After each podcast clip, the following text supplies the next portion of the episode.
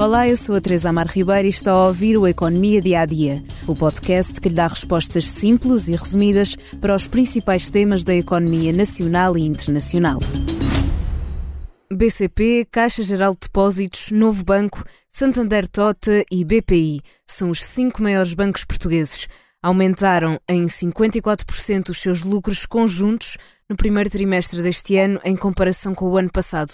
Falamos de um lucro de 919,3 milhões de euros, consequência, na sua grande maioria, do rápido aumento das taxas de juro dos créditos, que não está a ser acompanhado pela subida nos juros dos depósitos.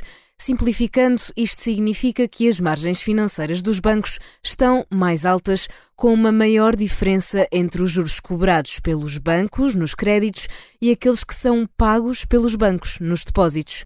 Vamos um a um nos resultados dos maiores bancos portugueses na comparação entre o primeiro trimestre de 2022 e o mesmo período de 2023.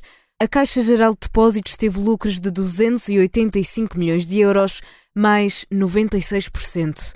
No BCP, os lucros aumentaram mais de 90% para 215 milhões de euros.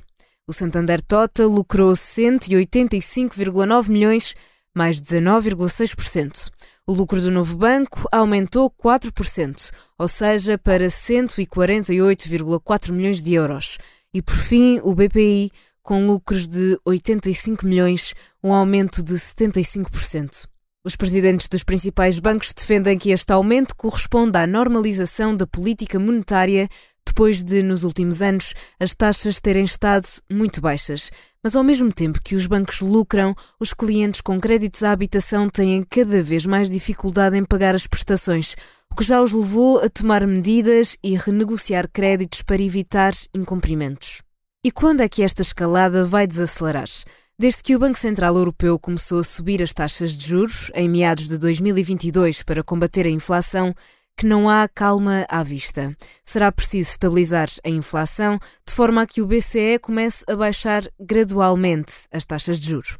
Por hoje é tudo no Economia Dia a Dia, mas ainda o convido a ouvir o novo podcast do Expresso, Que Voz é Esta, dedicado à saúde mental.